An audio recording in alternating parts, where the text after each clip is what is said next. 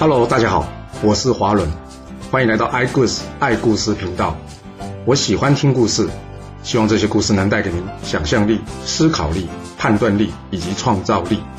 让我们一起来听故事吧。我们上一次说到呢，这故事又回到这魏国了。之前不是说过孔子周游列国，来到这魏国的卫灵公这吗？不过因为这卫灵公的后宫乱七八糟，最后孔子选择离开魏国。那魏国到底有多乱呢？那我们接着说吧。这卫灵公死掉之后呢，原先呢应该由他的世子蒯聩继位。不过因这蒯聩之前呢暗杀卫灵公的正妃男子失败，之后呢逃往七地，所以呢他便与这国君位置擦身而过。这魏国呢是改由卫灵公的孙子，也就是蒯聩的儿子泽继位，是为魏出公。那魏出公要如何对待他爸爸呢？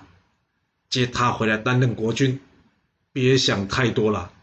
在权力的诱惑之下，根本没有这种事。这魏出公啊，才不接受他爸爸回来呢。不过他爸爸蒯聩也不是吃素的，这蒯聩跑去找晋国帮忙，让晋国出兵呢，帮他把这魏出公给拉下台。于是呢，便上演了这出父子相争的难看画面，史称父子争国啊。最后，魏出公棋高一着，将他老爸击退，暂时稳住魏国国君的位置。这战败的蒯聩心里想：可恶啊，有外面不行。好，那我就改从里面突破吧。那要怎么从里面突破呢？这未出宫的掌权大臣啊，叫做孔亏。这孔亏呢，可是这个蒯聩的亲外甥啊。他妈妈，也就是蒯聩的姐姐孔姬，在她老公死了之后呢，跟这个臣子混良夫啊，在那边眉来眼去的。这蒯聩一想，太好了，这让我有机可乘啊。看来我得先去联络一下这混良夫，看看能否有机会扳倒这个子。正当蒯聩这么想的时候呢。这浑良夫呢，竟然主动来找他了，哇，实在太好了！这求人难呐，但合作就容易了。这浑良夫主动来找我，那就表示我有他想要的价值，真的吗？蒯聩想的没错啊，这浑良夫呢，的确与蒯聩有着共同利益。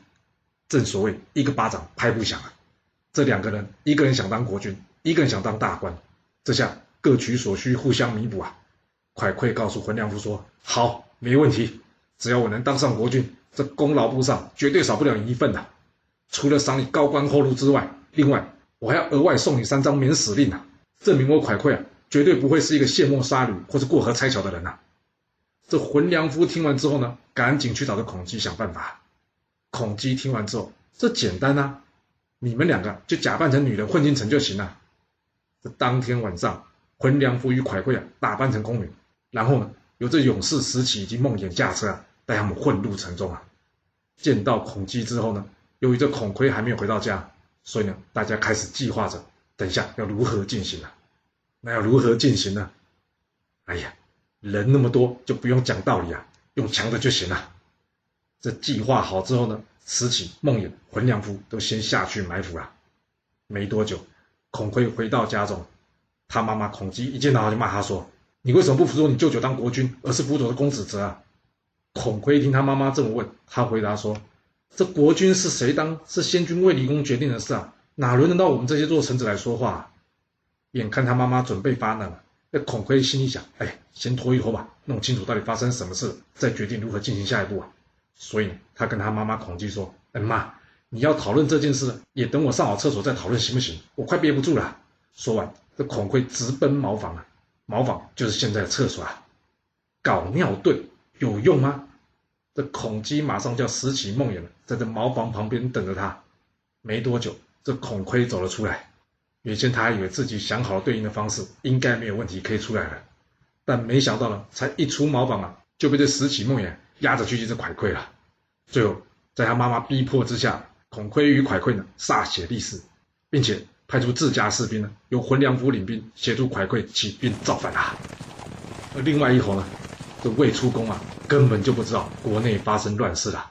正当他准备要上床就寝的时候啊，突然间听到有人报告说：“报告，有人造反啦！”他一听，啊，有人造反，他赶紧叫下面人去通知孔亏前来。但下面人告诉他：“主公不行啊，这造反的就是孔亏啊！”魏出公一听，不会吧？孔亏造反？亏我这么相信他，他竟然起兵造反了？什么理由啊？虽然魏出公的名字呢叫做泽，但他这下可真没辙了。他赶紧带着魏国宫中的宝物啊，逃往鲁国避难。这一时之间呢，不愿意附和蒯聩的大臣啊，也都纷纷逃离啊。而孔子的学生子路呢，原先是在孔悝那里服务的，听到孔悝被人夹死，一同造反，人在城外的他呢，赶紧想要赶回这城中啊。在路上，他遇到了他同学，也就是孔子的另外一位学生子高。子高跟他说：“子路，你别进城去冒险了，这掌阵人不是你，道理上你不用以身犯险，快跟我一起走吧。”没想到这子路回答他说：“子高，人家说识君之路，担君之忧。今天孔悝有难，我怎么可以一走了之呢？”说完，子路朝城中前进了。不过这城门已经关起来了。这守城人跟子路说：“魏出公已经逃出城了，你不要进来啊！”子路说：“我不是为魏出公来的，我是为孔悝而来的。”正当说话的时候呢，有人从城中开门离开啊。子路一看，哎，好机会，他二话不说，立刻插空隙钻进这城中啊。进入城中之后。子路终于看到这孔悝在台上了，他跟孔悝说：“老板，有我子路在此，你别怕，你先下来吧。”那孔悝哪敢下台啊？他身边有的是石启跟孟颖在监视他。哎，这子路一看不下来，难道真的是你的意思起兵造反吗？所以他举起火把，打算烧掉这台子，逼着孔悝下来把话给说清楚啊。这石启、梦魇一看，哎，不对，哪里来的冒失鬼来找麻烦呢？于是两人下台呢，跟这个子路交战呐。就这样，三人在台下开打了起来啊！几回合下来之后，子路双拳难敌四掌啊，但是他又不愿意放弃他老板，自己离开。最后，子路就这样身中双戟，帽子被打落，身负重伤。子路他捡起帽子说：“身为一个君子，就算死也要把帽子戴好。”他在将他帽子戴好之后呢，咽下了最后一口气，走完他的人生啊！这乱世结束之后，孔悝无奈呢。也只能奉蒯聩即位为国君，视为魏庄公。蒯聩造反的事呢，很快传到人在鲁国的孔子耳中。孔子一听，他难过的叹了口气，说：“哎，这子高应该会逃出来，但是子路，子路应该会死在魏国了。”这一旁学生呢，不了解为什么孔子认为子路一定会死啊，所以问孔子说：“老师，为什么认为子路会死啊？”孔子接着说：“子高脑袋很灵活。”知道怎么做才是真正对的事，所以我想他应该能保全自己。但是子路这个人喜欢逞强斗勇，又轻忽生命，他一定无法从这场乱世中逃离的。果然呐，孔子话才说到一半，这子高已经逃回鲁国，但大家从子高的口中得知，子路冲进城，生死未卜啊。不久之后，有魏国的使者送了东西来给孔子，他说：“我家国君刚刚上任，因为仰慕你的贤明。”又听说您爱吃肉，所以呢，特别拿这些肉来给你尝尝。孔子打开来一看，嗯，原来是肉酱啊。孔子请一旁弟子将这肉酱啊拿到旁边去，好好的埋了。这使者一看，哎，我家主公送您肉酱，你怎么就拿去埋了呢？孔子说：“我不忍心吃我的学生子路啊，您家主公的好意我心领了。”这使者一听啊，他大吃一惊，你怎么就知道这是子路的肉呢？孔子叹了口气说：“若不是子路的肉，魏庄公是不会请你大老远送来给我的。”这使者离开之后呢，孔子痛哭失声啊。虽然说他知道子路一定会死，但是面对子路的死，他还是难过的无法自己啊。不久之后，孔子也因此一病不起。最后，孔子撒手人间，享年七十三岁。孔子一生教育弟子三千人。并且成为儒家学派的创始人，成为影响后世数千年中国文化的重要人物，或者是说思想家。另外，他为《易经》作传，并且整理古代的典籍，诗、书、易、礼、乐、春秋，后人称之为六经。孔子死后，这魏庄公可没闲下来哦。他想，孔悝毕竟是魏出公的大臣，他心里总觉得这孔悝不靠谱。最后呢，他将这孔悝赶去宋国。那这样，他就能觉得心安吗？不会啦，因为贪心的人呐，永远是不会满足的。魏庄公看着宫中宝物啊，被这魏出公给搬光光了，气得他找这浑良夫来商量，看要用什么方法了，把这些宝物给拿回来。这浑良夫一听说，哎呀，这有什么难的？这魏出公不是也是您的亲生儿子吗？您就招他回国啊，这些东西不就都能回来吗？有那么简单吗？先不说这魏出公愿不愿意回来啦，这原先魏庄公的世子急啊。怎么可能接受有人回国跟他抢位置这件事啊？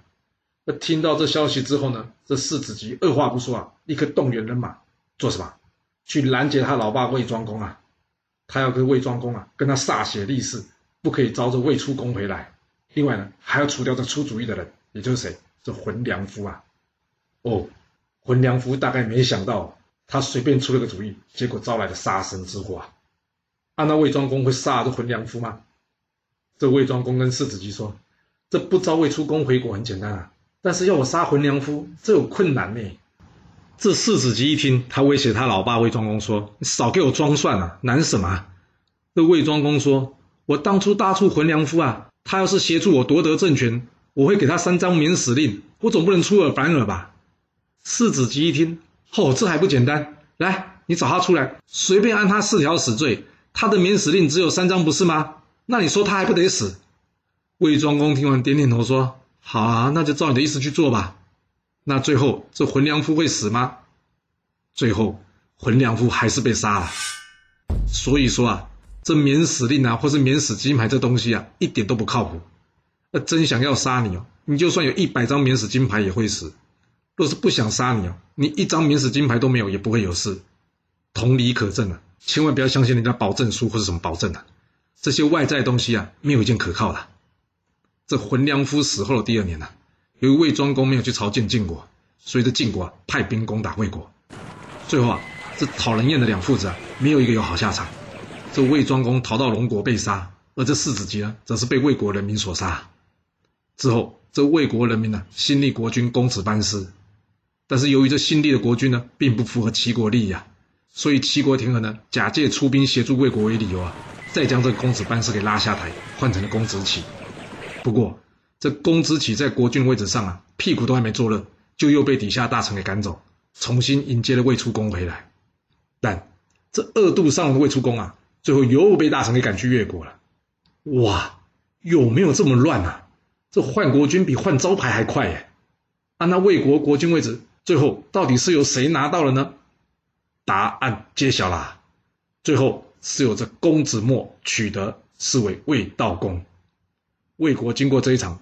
总共五人，六位国君的大乱斗，国力再次重伤啊！几乎已经可以确定魏国将要退出历史舞台的命运了。不只是魏国大乱了，其实郑国也好不到哪去。还记得我们之前说过吗？那位在郑国被杀的楚国太子熊建，他的儿子芈胜吗？这芈胜在孙武的请求之下离开吴国，回到这楚国任官。他呢，又叫做白公胜。这白公胜啊，天天想着要报这郑国的杀父之仇啊！不过，因为伍子胥之前同意于丈人的儿子的请求啊，已经饶恕了这郑国，不跟郑国算旧账。看在伍子胥面子上，他也不好对郑国发难啊。加上人家郑国侍奉楚昭王也一直很乖很听话，这白公胜一直找不到机会来修理这郑国啊。不过现在伍子胥已经死了，加上这楚昭王也病逝了，白公胜想，太好了，终于有机会可以帮我爸报仇了。于是呢，他跑去找这楚国令尹公子申。也有人叫公子申为子息的，他跟公子申说：“令呀，你也知道我爸无缘无故在这郑国被杀，我想替他报仇，你能不能借我一些军队？”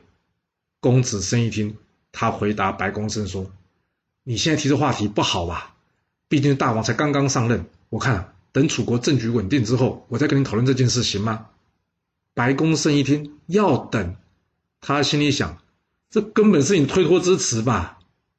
可恶啊！这公子申，还有这公子杰，那公子杰呢？也有人叫他子期的。可恶的你们这两个人啊！那楚昭王死掉之后呢？你立他儿子熊章即位为楚惠王，这件事你们没跟我讨论也就算了。现在楚昭王都死了，好歹你们也让我进宫管管事吧。结果你们两个人还是想大权一把抓。好啊，你不帮忙，那我就自己来。这白公胜呢，找了从魏国逃来的勇士石起来训练士兵，当然。他对外不会说是要讨伐郑国才加紧练兵啊，他对外的借口是什么？要提防吴国的侵略啊。准备好之后，这白公胜再一次去问这子西啊，他跟子西说：“我想要帮我爸报仇，你愿意帮我忙吗？”子西心里想：“嗯，这白公胜看来是志在必得哎，若不同意他，搞不好会引发内部的动乱。啊，也好吧，就先敷衍他，同意他出兵攻打郑国吧。”这白公胜在得到子细同意之后呢，开心的回去准备了。但没想到的是啊，就在出兵之前，这晋国的赵鞅啊，突然间率兵攻打这郑国啊。那郑国怎么可能是晋国的对手呢？所以怎么办？他们赶紧派人去找他的靠山老大哥楚国来帮忙啊！这子西听到郑国求救讯号之后呢，他二话不说，立刻出兵协助郑国击退了晋国啊！诶，你说这子西是不是精神错乱？他不是才刚刚答应白公生要出兵攻打郑国吗？怎么又出兵去帮助这郑国呢？你别说我们觉得怪怪的，这白公生更是觉得怪！他想，哦，你这子西实在欺人太甚哎！当着我的面答应说要出兵攻打郑国，但一转身你就出兵去援救郑国。好啊，你不能，那我就不义，你就别怪我心狠手辣。这白公胜呢，派人去找他主人白善，他跟白善说了子西的事呢，并且告诉白善，我要先杀子西，然后出兵攻打郑国。白善一听，什么杀了令尹？你疯了你？你知道令尹对楚国有多大功劳吗？还有，你打得赢他吗？白善心里很清楚啊，白公胜这人的为人还有能力啊。但是不管怎么讲啊，大家都是同一个家族的，若是不帮他了就说不过去。但是真去帮他了，就等于起兵造反。他思前想后许久，最后啊，白善决定了，他躲起来去种草药，不理政治总行了吧？这白公胜被自己的族人白善放了鸽子啊，他气得大骂说：“可恶，你这白善，你以为没有你我就办不了这事吗？好，我就办给你看。”说完了，他就找石起来。他告诉石启：“石启，我给你五百人去解决掉这令尹子西，另外呢，再给你五百人去解决掉那司马子期，你办得到吗？”石启回答白公生说：“老板，这五百人恐怕不够啊。不过呢，要是我们能请到这勇士熊医疗啊，那就另当别论了。光熊医疗一个人啊，就可以抵挡五百名士兵啊。”白公生一听说，好，那你知道熊医疗现在在哪吗？我去请他。石启跟他说：“我听说了，他都在南边的市场上。”白公升听，那还等什么？你跟我一起来，我们这就去请他来帮忙吧。来到南边的市场上，这白公胜很快就找到这位熊医疗了。熊医疗一听，什么要杀令尹？这不行啊！当初吴国攻破郢都啊，要是没有令尹坐镇，那不知道死多少人啊！令尹对楚国有很大的功劳啊，不应该杀了他的。白公胜一听，他火冒三丈说：“什么对楚国有很大的功劳？你要是不答应，我这手中的剑呢，就立刻刺穿你的喉咙。”那熊医疗会答应吗？熊医疗只是淡淡的说：“哎，你是王公贵族，你要杀我，就像杀只小蚂蚁，我无话可说啊。不过呢，若是你要我做不忠不义的事啊，对不起，恕难从命了。”白公胜看到熊医疗这宁死不屈的态度啊，他心中还蛮敬佩他的。接着呢，他把剑放下来，笑笑说：“哎，刚刚都只是试验你的，不好意思啊。若是有不礼貌的地方，还请您见谅啊。不过看你这个人，真是个英雄。”我想要请你来帮助我，好吗？哇，这白公胜要是在现代，应该也是个超级销售员吧？一看硬的不行，马上转用软的。那这熊医疗会被打动吗？这熊医疗一听白公胜这么说啊，感觉白公胜也不像个小人，所以呢，他就答应白公胜先跟他回到他家中啊。之后呢，由于白公胜对这熊医疗啊非常非常的礼遇，连吃饭呢都是一起用餐。这熊医疗因为感念白公胜的知遇之恩呐。最后同意成为他的家臣，协助他处理事情了。嗯，换句话说，白公胜成功招募到这熊医疗了。但有了熊医疗，要怎么展开行动，还是得计划计划了。前面说到，这吴王夫差在黄池大会诸侯啊，这可让白公胜想到一个好方法。他假装对外宣称啊，担心吴国呢会借机发难攻打楚国，啊，借由唤起楚国人民呢对吴国的担心与恐惧啊。他开始整顿兵马，接着他再用吴国侵扰楚国边界为理由，主动出兵攻打吴国了。当然了，白公胜的目标并不是在于吴国啊。他在偷袭吴国取得军事上小小的胜利之后呢，他开始对内进行大内宣。他说呢：“哦，这一仗获得多大的胜利，多么多的财物啊！竟然获得这么多东西，身为楚国臣民，他怎么好意思独吞呢？所以他决定了。”要将他所获得的士兵跟财物呢，全部上缴中央啊！那这令尹子西有察觉出来这是白公胜的计谋吗？很可惜，并没有啊。这子西一直觉得呢，白公胜并不是块料，压根没把这人放在心上。他认为这次不过就是他运气好，获得一点胜利。对楚国来说呢，这也不算什么坏事，实在没有必要扫他的兴。所以呢，他同意让这白公胜进攻啊，由白公胜自己呢，当面向楚惠王报告战果啊。讲到这，你听出白公胜的计谋是什么了吗？还听不出来吗？那我们就接着说吧。白公胜先让自己的士兵呢假扮成战败的吴军啊，来充当着战俘。另外，他派出了士兵上千人，押解这群战俘还有战利品进宫。见到了楚惠王之后，楚惠王当然先是嘉奖白公胜一番呐。就在之后，楚惠王看到台下白公胜后面有两个人，他跟白公胜说：“哎，台下这两位看起来英勇，很能打的样子，这两位叫什么名字啊？”白公胜回答楚惠王说：“他们两位呢，一位叫做石启，一位叫做熊夷辽，这两位呢都是此战的功臣啊。”说完，他把手一招，叫这两人呢也走进宫殿，让楚惠王看得清楚啊。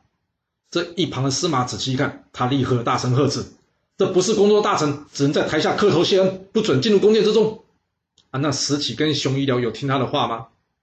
当然没有啦。因为这白公胜把手一招的动作呢，其实就是暗号啊！这两人大步向前呢，一旁的子期立即察觉出不对劲了，他赶紧叫宫中侍卫说：“全部上，赶紧给我拦下这两个人！”这石启跟熊一辽一看，既然被看出来了，那就不必演了。接着两个人亮出兵器，往前一冲。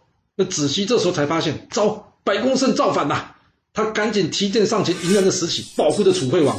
而另外一边呢，子期则是大战着熊一辽啊。而就在此时，白公胜大叫一声：“大家别光站着看呐，动手！”哇，这一时之间啊，这假装被俘的吴军啊，全部冲破枷锁，与这押解战俘的千名士兵啊合在一起，冲入这宫中啊！哇，这白公胜会造反成功吗？还是是子期早有准备，这白公胜注定会失败呢？这故事会如何的发展呢？我们要到下次才能跟各位说喽。好了。今天就先说到这。若喜欢我的故事，记得动动您的手指，给我五星评价，或是追踪、订阅以及分享哦。当然，也欢迎您留言分享你对这一集的想法，或是你也可以请我喝一杯咖啡或是饮料，让我有持续创作的动力。其实历史就是顶层阶级的生活记录，了解他们的思考方式以及作业模式，才有机会改变您的未来。谢谢您来听我说故事，我们下次再见喽。